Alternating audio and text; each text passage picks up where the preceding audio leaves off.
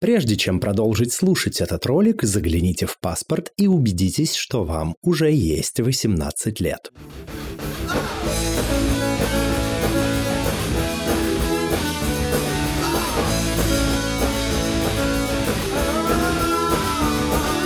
Всем квирного дня! Это подкаст «Громче», аудиоприложение к литературному квир-журналу «Вслух». И я его ведущий Лео Велес. В этом подкасте мы беседуем с нашими гостями и гостями, а беседуем о литературе, о квир-репрезентации и о квир-литературе. И наша сегодняшняя гостья Татьяна Юхновец. Татьяна, здравствуй. Здравствуй, Лео. А, расскажи немного о себе. Кто ты, чем занимаешься и как э, дорога приключений привела тебя к журналу и к нашему подкасту? Так, ну это всегда очень хороший вопрос. Э, я думаю, мне стоит вспомнить э, историю из, из диалога с моей дочерью. Я у нее как-то спросила, что ты расскажешь обо мне своим детям или своим потомкам. И она мне сказала, ну я скажу, что ты была хорошая мама. Меня этот ответ очень удивил говорил, и потом э, я представилась, э, ну вот как, кто же я на самом деле. Вот в первую очередь я человек, потом я женщина, и потом уже я мама, подруга и кто угодно. Вот, значит, я человек, Татьяна Юхновец, мне 46 лет, э, я белоруска по национальности, живу в Швейцарии. Мое основное, основная моя профессия, я эксперт по анестезии, но я думаю, что я все-таки по своему призванию творческий человек. Я пишу и создаю искусство. Есть такое мнение, что лучшие писатели обычно получаются именно из э, медработников. Да, это удивительно, но приятно. Ты писательница, и в своих работах ты репрезентуешь квир-персонажей. Почему тебе так интересна эта тема? Ну, я не думаю, что я а, прям задумываюсь о том, а, кого я представляю, каких героев я представляю, потому что квир для меня как... Ну, это очень сложное понятие. То есть для меня это что-то странное, иное, необычное. Я никак это не связываю с а, какими-то гендерными направлениями или а, сексуальным, сексуальной ориентацией. Э, нет, мне, думаю, я думаю, что мне важно скорее донести характер персонажа. И если это затрагивает тему квир, то это, да, ну, мне это приятно, мне хорошо так думать, что mm. э, эта тема тоже затронута. К слову о понятии квир. Я всем нашим гостям и гостям задаю этот вопрос, и каждый дает на него очень разные ответы. А что для тебя квир? Что ты вкладываешь в это понятие? Для меня это то, э, это такая тема, которую скорее неприятно затрагивать, неприятно к ней притрагиваться. Это не норм, но встает сразу другой вопрос, что такое норм, что такое нормально, да, и, и кто, да, и кто определяет это. То есть для меня, если мы затрагиваем конкретно тему э, сексуальности, то для меня все направления норм. Mm-hmm. Если это не затрагивает эм, ну, какие-то уж совсем страшные темы, скажем так, да. Mm-hmm. И то есть эм, внедряться в эту тему, вторгаться в эту тему, для меня это не норм. К слову об этом, считаешь ли ты, что квир это исключительно про э, идентичность и сексуальность, или для тебя понятие квир несколько шире? Намного шире намного шире. Для меня это слово даже оно как бы и не существует вовсе. Mm-hmm. Для меня существуют скорее слова странные, необычные, темы, о которых скорее не хотят говорить. Вот это для меня квир. Вот mm-hmm. Понял. А следующий вопрос, он не обязателен, ты можешь на него не отвечать, если не хочешь, или если хочешь, можешь на него ответить. А сама относишь ли ты себя к квир-сообществу в том понимании слова квир, в которое ты в него закладываешь? Вкладываешь? Значит, если говорить только о моем определении слова квир, то да, конечно, я могу сказать, что я немного странная, я немного необычная, нестандартная, неудобная, можно даже так сказать, если я себя вижу в обществе. Э, к сообществу я себя скорее не, эм, не могу себя идентифицировать, потому что сообщество такое само по себе понятие как я вижу себя в обществе, скорее всего, в социуме. И в этом случае, да, скорее всего, я буду выглядеть как квир. Если же говорить о гендерной теме или о сексуальном направлении, то э, здесь тоже очень сложно какой-то какой дать ответ, потому что я могу влюбиться в красивую женщину, и я понимаю мужчин, которые испытывают э, влечение к мужчинам. Ну, вот так я могу ответить. Что ж, это вполне валидный ответ. В первом номере журнала «Вслух» вышел твой рассказ «Не хочу быть старшей», который посвящен материнскому, если не абьюзу, то как минимум недостатку любви. Насколько эта тема для тебя личная? Что касается моих текстов, конечно, это порой выдуманная история, но в каждом тексте есть биографическая нотка. И особенно этот рассказ, если обычно я беру 30% биографии и все остальное вымысел, то в этом конкретном рассказе, я думаю, здесь случилось все наоборот. То есть здесь где-то 70% а, биографической нотки и 30% вымысла. То есть вполне себе личная тема для истории. А как ты считаешь, возможно ли быть родителем и не совершить ошибок в воспитании, не наградить ребенка там каким-то багажом психотравм? И если это возможно, то как? Я считаю, что невозможно. Ну, может быть, возможно, но у меня нет рецепта. Э, во-первых, я сама мама, и я понимаю, что несмотря на то, что это мама и ребенок, это абсолютно два разных человека. И как бы ты ни старался повторить ошибки, которые совершили твои родители, но в твоем, в твоих глазах, как бы ты ни пытался их предотвратить, этого не получится, потому что будут другие ошибки. И я верю, э, вижу на собственном примере, на собственном опыте, что моей дочери уже 25 лет, и у нее свои какие-то травмы, которые она э, хотела бы переработать. Я думаю, что невозможно такой будет мой ответ, потому что, еще раз повторюсь, это два разных человека, два разных полюса. Я имел удовольствие общаться с э, разными людьми, в том числе и людьми, у которых там несколько детей, и услышал в ходе этой коммуникации интересный тезис, что даже если у тебя есть один там или два ребенка и появляется третий, забудь все, что ты знал или знала о, о воспитании детей. Это абсолютно другая, уникальная, индивидуальная ситуация, и здесь то, что работало с предыдущими детьми, может не работать вообще. Насколько ты согласна с этим тезисом? Что ты думаешь по этому поводу? Согласна. Это я думаю, что здесь вообще стоит обобщить все. То есть э, ребенок и родитель — это те же самые отношения. Это как отношения мужчины и женщины. Это как отношения коллег по работе. То же самое происходит и здесь. И здесь нет никакого рецепта. То есть это один человек другой ребенок, другой человек. Ну вот у меня один ребенок, но я просто смотрю, допустим, с племянницами, у меня совсем другая история. Там какие-то советы ты даешь, которые ты бы никогда не дал своей дочери. Ну то есть да, с этим тезисом я согласна. Хорошо. Я знаю, что ты не только пишешь, но и делаешь различные фотопроекты. У тебя в Инстаграме есть э, проекты, посвященные аборту, менструальному циклу и тому подобным очень важным вещам. А, можешь рассказать подробнее об этих проектах? Э, ну, я называю их проектами, чтобы было понятнее, о чем, чем я занимаюсь, но на самом деле э, то, что я создаю, это концептуальное искусство. И здесь мне важна мысль, мне важен взгляд, важно представление. И как известно, в концептуальном искусстве здесь э, очень важна интеллектуальная составляющая, нежели визуальная. То есть, если мы видим э, картину с цветами, мы говорим, о, как красиво. Э, в концептуальном искусстве, тем, чем я занимаюсь, мне важно, чтобы человек сказал, о, что это, хочу узнать. И здесь уже, да, вот эта составляющая, это то, что я этим хочу сказать. А те темы, которые я упоминаю, они, как правило, все связаны с женщиной. То есть это и мать-одиночка, и это и аборт, э, когда женщина принимает такое решение, это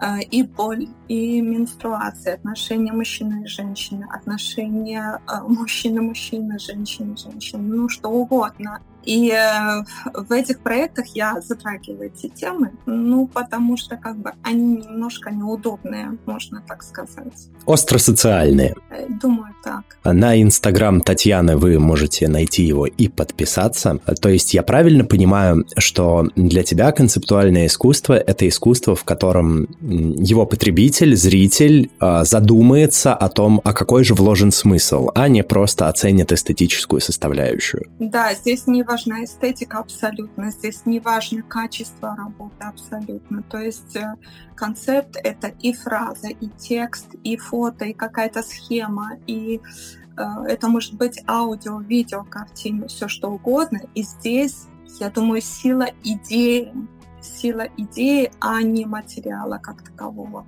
Вопрос следующий. Ты сама делаешь одежду или есть дизайнер или дизайнерка? Э, есть разные варианты. Э, есть вариант, вот как получилось э, в концепции невесомость. Там я сама полностью вручную создавала работу. Но есть такие проекты, в которых мне важно, важно передать именно идею. То есть я тогда беру либо какую-то одежду медсестры, вот последняя работа у меня была боль. Я планирую сейчас создать работу со школьной формы, формой советских времен. Э, там я пытаюсь показать, как э, девочкам нельзя было, допустим, на уроке выйти в туалет, нельзя было поменять прокладки во время менстру... менструации. То есть и тогда я беру готовую работу, готовую одежду, скажем так. Вот, mm-hmm. то есть разные варианты. То есть такой фундаментальный, комплексный и индивидуальный подход к каждому конкретному проекту. Хорошо. В то же время ты устраиваешь культурно-образовательные мероприятия для детей. Например, литературный семинар «Изба-читальня» в Берне. А, можешь поподробнее рассказать об этом проекте, что он из себя представляет, как вообще родилась идея и в каком виде это все представлено на настоящий момент? Очень хороший вопрос. А, как можно понять, было из моих предыдущих текстов каких-то, то даже был такой упрек, что я не люблю детей. А, да, можно так сказать. И тогда почему я пишу сказки? Я могу ответить, я пишу сказки для себя той маленькой, да? Как я вошла в этот проект, если я не могу с детьми? Вот это и был самый большой вызов в этом проекте. Смогу я или не смогу? И я думаю, что я пошла на этот вызов, потому что я хотела проверить себя, насколько, насколько я могу или не могу это сделать. У меня очень хорошо получилось, но я думаю, мой рецепт в том, что а, я разговариваю с детьми как со взрослыми. Они для меня, они для меня не дети, они для меня индивидуумы, они для меня такие же люди. Я даже человечки не могу сказать, как некоторые выражаются, да, э, потому что, ну, это уникальный опыт для меня, и я понимаю, что я говорю с ними на том уровне, где вот у меня остался мой внутренний ребенок, и это очень здорово. И отвечая на тот вопрос, любишь ли ты детей, я не могу утверждать. Я люблю людей, да, людей. А в чем для тебя заключается фундаментальная разница между общаться с ребенком как с взрослым или общаться с ребенком как с ребенком? Разница, я думаю, что когда взрослый человек говорит с ребенком как с ребенком изначально, то он всегда проигрывает. Можно, в моем случае, я, я думаю, что я перехожу в свой образ ребенка. Вот что бы я хотела донести как ребенок, когда меня не понимали взрослые. Это очень комплексный и довольно здравый подход. Немножко сложно, но я, я как-то не задумываюсь об этом, когда я работаю в этом проекте. Вот мне предложили, и я как бы окунулась в это с головой, и потом уже я начала рассуждать, почему мне это так хорошо э, удается, mm-hmm. этот проект. А лично тебе, что дает общение с детьми в таком формате? Это как-то тебя заряжает или в чем-то другом причина? Э, заряжает, очень заряжает, потому что дети, они настолько искренние, они, вот эта искренность, вот их не проведешь, вот не проведешь, вот как бы ты не манипулировал, как бы ты там не придумывал, не составлял схемы, не составлял план урока, все не работает, потому что один какой-то нюанс Они его схватили, они его сразу переработали, сразу задали вопрос. И это меня заражает, что вот так надо реагировать. Вот ты подумал и ответил. И не надо рассуждать, не надо философировать, потому что все намного проще. То есть ситуативно все-таки дети и их взгляд на мир тебе импонируют? Я думаю, да. Скорее заводит, можно так сказать. И я думаю, о, а так, а так тоже бывает. И, и, ну, это как бы очень интересно, да. И иногда, казалось бы, на какую-то простую ситуацию можно получить весьма неожиданный ракурс от того или иного ребенка. И очень простой ответ. Э, вроде бы ситуация сложная, непонятная, а ты получаешь такой простой ответ, и на самом деле вот еще раз повторюсь, все намного проще. А можешь привести какой-то, возможно, запомнившийся пример из э, вот таких впечатливших тебя ситуаций? Вот сейчас так спонтанно не вспомню. Не, не, не подготовилась, не могу сейчас. Ну, впрочем, это не обязательно. Если вдруг вспомнится по ходу нашей беседы что-нибудь такое, мы можем это обсудить. Если нет, так нет. Перейдем к следующей теме, намного более серьезной. Ты из Беларуси. Белорусов сейчас называют людьми без страны из-за того, что они подвергаются дискриминации и на родине, и за рубежом. Ты живешь в Швейцарии. Насколько, по-твоему, утверждение о том, что белорусы — это вот люди без страны, соответствует истине? И приходилось ли тебе сталкиваться с дискриминацией из-за э, своей национальной идентичности? Действительно сложная тема и сложный вопрос. Я думаю, чтобы говорить, что белорусы, белорусов притесняют, что это нация, что э, как-то угнетают.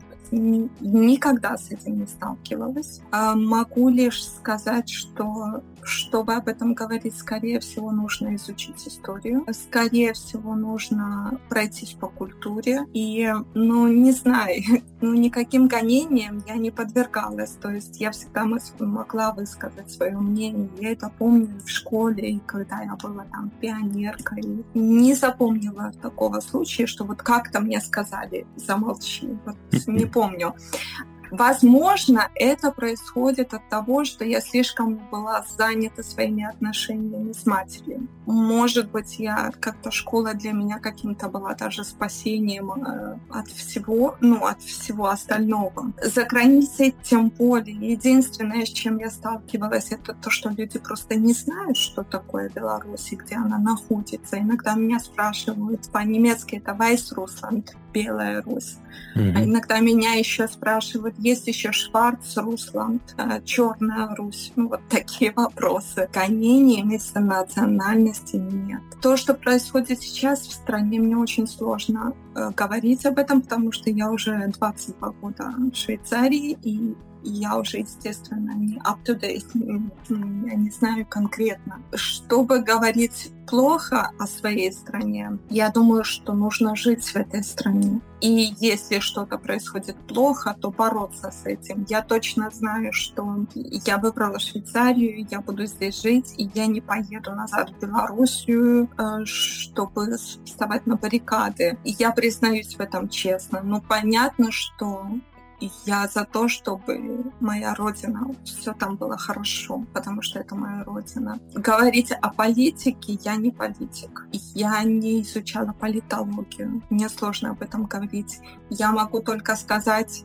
как-то обобщенно, что вот это хорошо, вот это плохо, но это опять же, если я очень хорошо знаю историю и факты, тогда я могу утверждать. Ну, справедливости ради следует отметить, что для того, чтобы говорить о политике, не обязательно быть профессиональным политологом или политиком. А на обывательском уровне, и мы это, кстати, обсудили с тобой чуть раньше, зачастую на самые сложные вопросы может найтись очень простой ответ. Это так. Как тебе в Швейцарии? Как вообще дела обстоят с, с дискриминацией или ее отсутствием, или в целом инклюзивностью в швейцарском обществе? Часто ли ты встречаешь людей, принадлежащих к квир-сообществу? Какое в целом там отношение ко всем этим замечательным дивным явлениям, которые мы обсуждаем? Я думаю, как и в каждой стране, как и во всем мире. Но здесь, скорее всего, что здесь происходит чисто личное здесь не идет на каком-то политическом уровне а, вот это осуждение. Здесь идет чисто личное. Мне это не нравится, мне это нравится. Я это принимаю, это не принимаю. С этим я дружу, с этим я не дружу, потому что мне это не нравится. Здесь чисто эм, человеческое отношение. Mm-hmm. То есть либо человек принимает, для меня это подходит, либо человек не принимает и говорит, мне это не подходит, я этого не хочу знать. Вот так. Угу. Дискриминации и... как таковой прямой дискриминации, естественно. Институциональной понятно. А что насчет межличностной и бытовой дискриминации, гомофобии и так далее? Насколько швейцарцы а, вообще консервативны в а, плане идентичности, в плане сексуальной ориентации, в плане отношения к ЛГБТ плюс сообществу, например? Ну, спо- спокойно они к этому относятся, но здесь же идет речь э, о чем, что да, даже, даже люди квир-направления, скажем так, они все равно хотят создать семью, они все равно хотят иметь детей, они все равно хотят иметь друзей, и все равно мы идем в этом направлении социум, то есть mm-hmm. этого никто не отменял. Я думаю, что, ну вот опять же повторюсь, что здесь идет личное, что э, кто с кем спит, вот скажем, таким простым народным языком. Вот mm-hmm. это людей бесит, скажем так. Вот. А такого притеснения и гонения, и а, какой-то дискриминации, что касается работы, что касается социальной защиты, здесь такого нет. У тебя есть книга. Расскажи о ней поподробнее. Что за книга, о чем история, как родилась идея, как проходила работа над книгой, что в итоге, какова дальнейшая ее судьба? Книга это ее можно назвать, но это скорее дневник это скорее повседневность, э, повседневное описание женщины, мигрантки, приехавшей в Швейцарию и пытающейся показать ее мир. И я думаю, сегодня книга была написана в 2019 году. Я думаю, что сегодня я не имею что-то общего с той женщиной, которая эту книгу писала. То есть человек развивается, и это нормально. Когда я ее пересматриваю, мне интересно читать со, со стороны, но я уже не могу себя идентифицировать, что я бы так сегодня написала. Ну, это и хорошо. А судьба этой книги, ну, какова судьба этой книги? Да не, не знаю, не могу ответить на этот вопрос. Я думаю, что сегодня не пишет уже только ленивый, и каждый пишет как какие-то дневники, какие-то заметки, истории, очерки, эссе. Очень много талантов. Я не скажу конкуренции, потому что, ну вот опять же, мы все разные, и это очень хорошо, но очень много талантов, которые вот я вижу по некоторым текстам, да, я думаю, ну, я просто гений, вот надо же так классно написала, а по некоторым вот перечитаю кого-нибудь и думаю, вот все-таки есть кто-то гениальнее меня, ну, это хорошо, да. Вот. Ясно. Помимо Швейцарии, о переезде в которую ты написала книгу, ты также много путешествовала и посетила какое-то количество стран. Как много?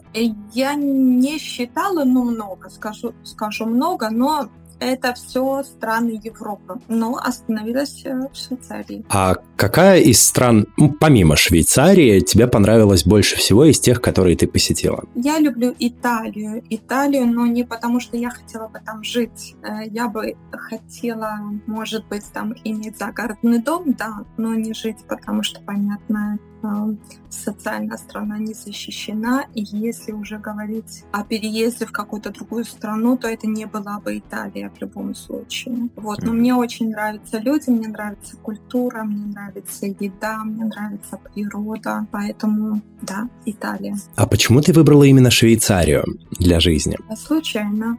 Случайно меня пригласила э, моя подруга, которая еще дольше живет э, в Швейцарии, чем я. Э, я ездила к ней в отпуск отпуск и познакомилась там с моим бывшим мужем а вот mm-hmm. в отпуске. И потом, когда встал вопрос, кто к кому переезжает, понятное дело, кто к кому, да, потому что мой бывший муж, он э, говорил тогда, что он не найдет ни работы, он никогда не выучит русский язык, э, тем более белорусский. То есть э, лучше было бы, если бы я переехала и я согласилась. Mm-hmm. Сегодня я понимаю, что мне очень повезло, что это была Швейцария. А почему?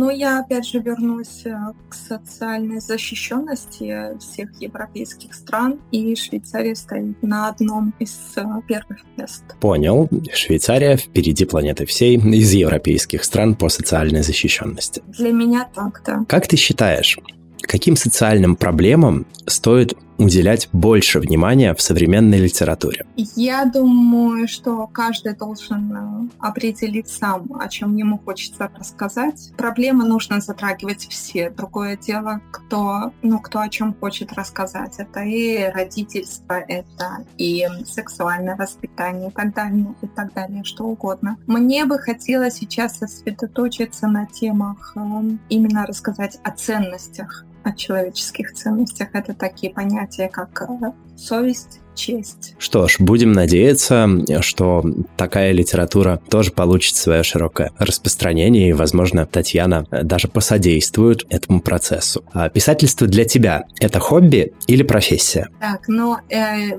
я скажу так, все, чем я могу заработать, это для меня профессия. То есть когда-то я работала там уборщицей, посудомойкой, дворником и так далее. И это для меня была профессия. Все, что не приносит мне денег, я говорю только о себе. Это хобби. А, в этом случае, несмотря на то, что у меня продавались какие-то работы, и там я печаталась за деньги, э, это все было какие-то моменты. Поэтому я говорю, что для меня это хобби. Есть мнение, что лучшая работа это доходное хобби. А согласна ли ты с этим мнением? И вообще, имеет ли, на твой взгляд, смысл э, превращать хобби в основной источник заработка и прям в полноценную работу? Или это убивает все удовольствие от процесса? Я думаю, в этом случае все индивидуально. Вот если человек решил, что я хочу быть столько художник или я хочу быть столько писателем, то так тому и быть. В моем случае, я думаю, что это здорово, что это не моя основная работа, потому что я могу делать, что я хочу.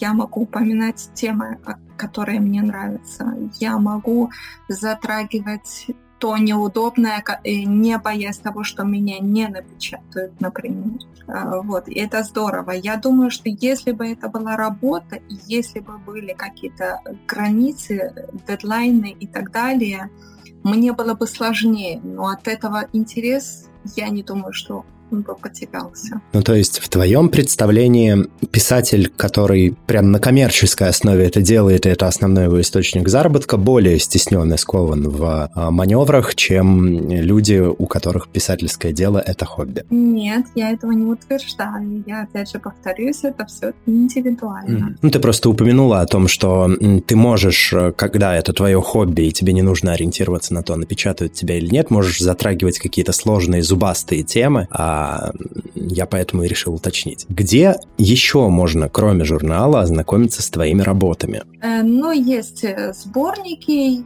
есть вот э, это напечатанная книга, есть в социальных сетях, но там скорее заметки. Я для себя решила буквально недавно, что я не буду больше печататься без денег скажем так. То есть мне хотелось бы, потому что писательство — это труд, и каждый труд, ну вот я не могу, например, себе представить, что я делаю анестезию бесплатно, поэтому я решила, что я не буду открывать свои темы вот бесплатно. То есть э, каждый труд, он должен быть оплачен. В особенности, когда мы тратим на него единственный невосполнимый ресурс в нашей жизни, это время, да? Да, я так думаю. Вот. Но тем не менее, я продолжаю писать тексты, пытаюсь и требую от себя писать их качественно. Я печатаюсь в небольшой колумне на немецком языке, э, но это мне не нравится мне не нравится то, что там от меня требуют, поэтому я хочу оттуда уйти. А что там требуют? Там требуют на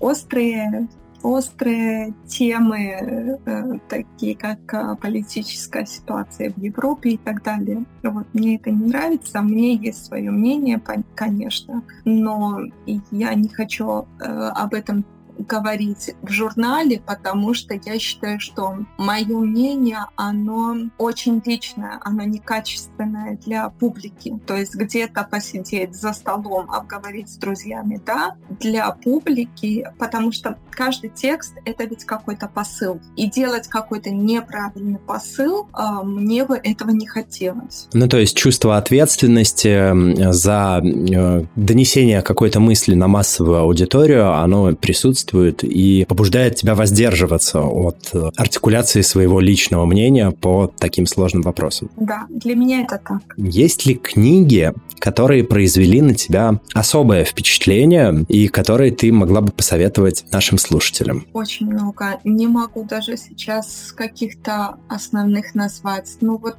которая прям вот так спонтанная, там э, Самуэль Беккет э, в ожидании года мне очень нравится. Хармса обожаю. Даниил Хармс сейчас могу вот назвать э, «Бесстыдники», например. Mm-hmm. Булгакова назову «Записки покойника». Мне нравится Рельке, мне нравится Лорка. Очень люблю белорусскую литературу. Вот сейчас спонтанно могу назвать Иван Шамякин, например, «Атланты и кариатиды». Люблю японскую литературу, я суши, ину, любовь, например. Люблю немецкую литературу. Нравится Макс Фишер. Ну, очень много, очень много достойных, э, на мой взгляд, э, писателей. Из современников я осознанно не назову никакие имена, но я их читаю. А в чем осознанность э, этой интриги? Э, ну, это же все дело вкуса. Да, безусловно, но мы ведь и беседуем с гостями об их личном в том числе. Вот какие писатели-современники, например, тебе нравятся. Это не обязательно, если это какая-то прям совсем глубоко личная тема, но я думаю, нашим слушателям и слушательницам было бы интересно, а, какую литературу из современной и актуальной, хотя, понятное дело, что классика классика всегда тоже актуальна. Какая литература из этого вот периода тебе нравится? Э, я, я могла бы так ответить на этот вопрос, что я не могу, не вижу имен, которые бы для меня стали вот прям классиками, классиками. Пока, может быть, я не нашла такой литературы. Э, но мне очень нравится биографическая составляющая. Вот такие книги я люблю. Читаешь ли ты квир-литературу? И если читаешь, то какие книги, возможно, тебе понравились, запомнились, и ты могла бы порекомендовать их э, прочесть нашим слушателям и слушательницам? Э, я не беру руки книгу, и если я вижу квир, тогда я обязательно буду читать. Это скорее происходит спонтанно. Это, например, случилось с Патрицией Хайслинд, «Цена соли», либо Вирджиния Вульф, там, Лори Осланд, ну и многие-многие-многие, которые по стечению обстоятельств, я вижу, о, да, это можно отнести к квир-литературе, литературе, которая очень-очень даже хороша. Ну и стоит заметить, что наши классики, ведь они тоже тоже очень много употребляли, затрагивали эту тему как, каким-то образом, будь то в письмах, будь то в биографии, будь то в какой-то истории. Могу назвать это и Гоголь, и Лермонтов, и Пушкин затрагивал эту тему. Опять же, Ханс э, в этой теме мой любимчик, скажем так. Ну вот, вот так могу ответить на этот вопрос. Кстати, очень интересная тема, ведь в последнее время, ну, в российском медиапространстве очень широкое распространение имеет нарратив, что это все ваше ЛГБТ, это все какие-то чуждые нам западные ценности, а у нас тут вообще-то традиционные ценности, которые ничего общего с этим не имеют. А на поверку выясняется, что среди российских литераторов вообще-то очень много кто писал на эту тему. А так ли обстоят на самом самом деле, на твой взгляд, дела с традиционными ценностями в русскоязычном пространстве, как это рисуют там какие-то государственные пропагандисты? Или все-таки на практике картинка в обществе отличается? Ну, я думаю, это было бы глупо говорить о том, что этого никогда не было. И это какое-то новое веяние Запада. И э, Россию это или русскоговорящие страны на то время как-то обходила стороной. Другое дело, что люди э, не говорили об этом. Сами, сами не говорили, что я принадлежу к этому сообществу. Ну, потому что, опять же, боялись. Но, опять же, что значит традиционно? Что значит традиционно. Я опять же повторюсь. То есть, э, если мужчина и мужчина любят друг друга, они все равно хотят создать семью, и это уже традиция. Я не понимаю, почему происходит эта пропаганда, и причем пропаганда где-то даже с двух сторон, потому что мне кажется, ну, для меня это нормально, если женщина любит женщину. Я не понимаю, почему об этом нужно э, э, говорить громко. Для меня это просто нормально. О, я могу объяснить, почему об этом нужно говорить громко, поскольку я отношу себя к квир-сообществу самым прямым образом. Дело в том, что у квир-сообщества на просторе бывшего СНГ присутствует масса различных проблем, связанных связанных с институциональной гомофобией и институциональной дискриминацией. Для того, чтобы эти проблемы начали решаться, необходимо как минимум достаточно громко сказать о том, что они имеются. Плюс ко всему, путь к нормализации лежит через репрезентацию. Мы привыкаем э, к чему-то и начинаем считать это ну, обыденной повседневностью, когда мы на бытовом уровне ежедневно сталкиваемся с каким-то явлением достаточно регулярно, чтобы это вошло в привычку. И когда люди видят а, открыто живущих а, ЛГБТ плюс людей, которые не скрывают свои отношения, которые открыто об этом говорят и не считают это чем-то зазорным, они приходят постепенно к мысли о том, что ЛГБТ-люди — это не какие-то инопланетяне с Марса, не какие-то рептилоиды с планеты Нибиру, не какие-то страшилки из телевизора, а вполне живые реальные люди из плоти и крови, наши коллеги, друзья, родственники и так далее и тому подобное.